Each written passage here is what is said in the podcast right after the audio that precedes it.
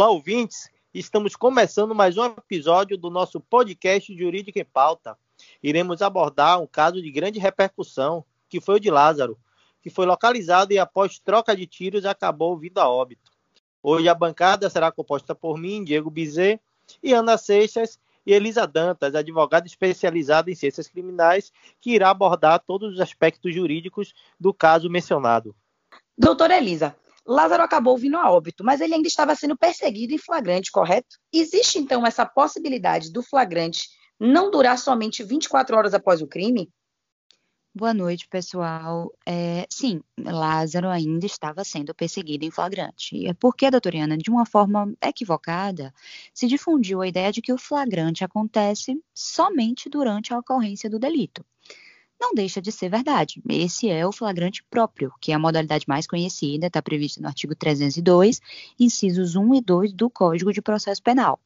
Mas existem também outras modalidades, e esse caso específico de Lázaro é um ótimo exemplo de que o flagrante não ocorre somente durante a prática do crime. Então, veja bem, Lázaro estava sendo perseguido ininterruptamente há 20 dias, desde que ele matou um empresário e seus dois filhos. Então, quando alguém é perseguido logo após a ocorrência do fato por alguma autoridade, pela vítima ou por qualquer pessoa, em uma situação que faça presumir ser aquela pessoa o autor do crime, essa é uma situação de flagrante impróprio, que está previsto no artigo 302, inciso 3 do Código de Processo Penal. E olha só, tem dois requisitos específicos que caracterizam esse, esse flagrante impróprio. Né? O primeiro é a perseguição, que tem que ser logo após a prática do delito, né? mesmo que essa perseguição venha durar horas, venha durar dias, que é o caso de Lázaro. E o segundo requisito é o modo. Então, assim, o agente ele precisa estar numa circunstância que faça a gente presumir que ele de fato cometeu aquele crime. Então, a situação de Lázaro era uma situação de flagrante. Né? Se ele tivesse sobrevivido, ele teria sido preso em flagrante, flagrante impróprio mas ainda assim flagrante. Doutora Elisa, é, a mídia vinha repercutindo que Lázaro era considerado psicopata. Diante disso, essa condição clínica impõe alguma pena diferenciada nesse caso?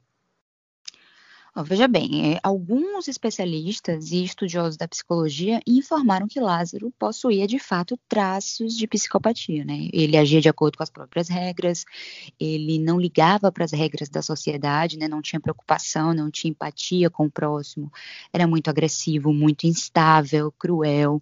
Então, assim, essa condição é uma possível condição dele, que foi atestada num laudo em 2013, quando ele cumpria pena no regime fechado. Mas veja bem, não existe um prognóstico. Esse laudo não é definitivo. O laudo não afirma que de fato ele é psicopata. Então a gente não pode afirmar que ele é psicopata, né?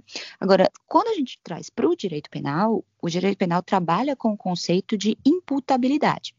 E o que é isso? Né? A imputabilidade é a capacidade que a pessoa tem para responder pelo crime. Então, ela tem capacidade intelectual, ela consegue entender que aquilo ali que ela está praticando é um crime e ela consegue prever o efeito que aquela conduta vai causar. E também ela tem o domínio de sua vontade, ela tem autocontrole, né? Falando assim, a grosso modo. E o inimputável é o agente que, no momento do crime, ele não tem esse discernimento, ele não tem discernimento necessário para entender é, que aquela conduta que ele está praticando é proibida. E ele também não sabe quais serão as consequências de sua conduta. Então, por isso, sua responsabilidade sobre os danos causados vai ser excluída. Né? Essa inimputabilidade no direito penal brasileiro pode acontecer por uma doença mental, por um desenvolvimento mental incompleto, retardado, pela idade, né? A gente sabe que aqui os menores de 18 anos, quando cometem um crime, não respondem pelo Código Penal, e sim pelo Estatuto da Criança e do Adolescente. Essa, essa inimputabilidade pode vir também porque a pessoa está completamente embriagada, completamente drogada, desde que seja por algum motivo de força maior, né? Ela não se embriagou voluntariamente, ela não quis se embriagar, ela não quis estar drogada, foi por algum motivo de força maior. E também essa inimputabilidade ela pode ser completa ou parcial, que é o que a gente chama de semi-imputabilidade. E aí as consequências jurídicas de fato vão ser distintas. Mas assim, trazendo para a possibilidade de Lázaro ser considerado um psicopata, né?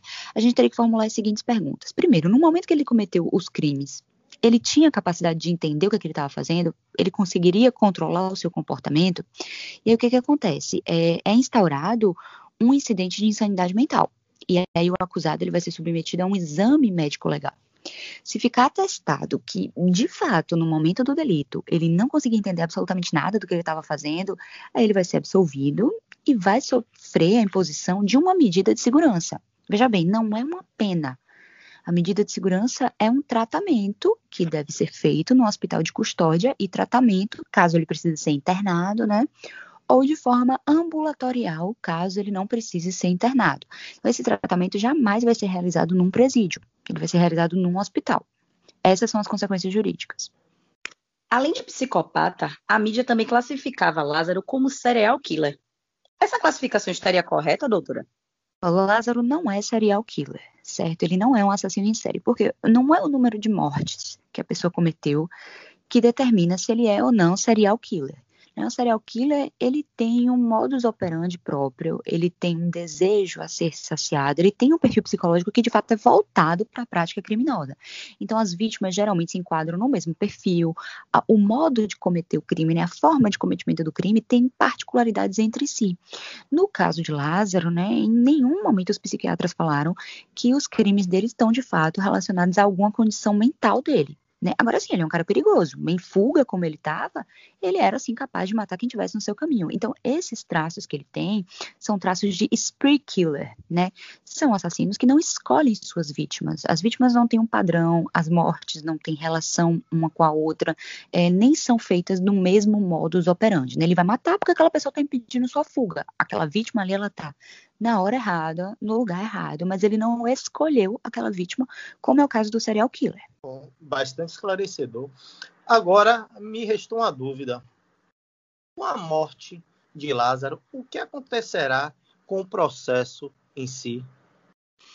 Bem, Lázaro, ele já cumpria pena, já tinha pedido progressão de regime algumas vezes, ele chegou a fugir em 2016, foi recapturado em 2018, fugiu novamente até então. Então, ele, tava, ele era um foragido. Então, no processo penal, quando um réu morre no curso do processo, é, a punibilidade dele é extinta e o processo vai ser arquivado. Né? Porque, assim, o falecido, ele não vai ter como cumprir pena, e a pena também não tem como ser transferida para os seus sucessores ou para os seus familiares, porque a gente tem um princípio que é o princípio da intranscendência. Então, a pena cabe apenas ao condenado. Você não pode passar essa pena que é dele para terceiro. Uma outra pessoa não pode cumprir pena no lugar dele. Então, o que, vai acontecer que os processos de Lázaro serão arquivados. Muito bom, doutora Elisa. Pois bem, chegamos ao fim de nosso episódio. Gostaria de agradecer os esclarecimentos de doutora Elisa Dantas.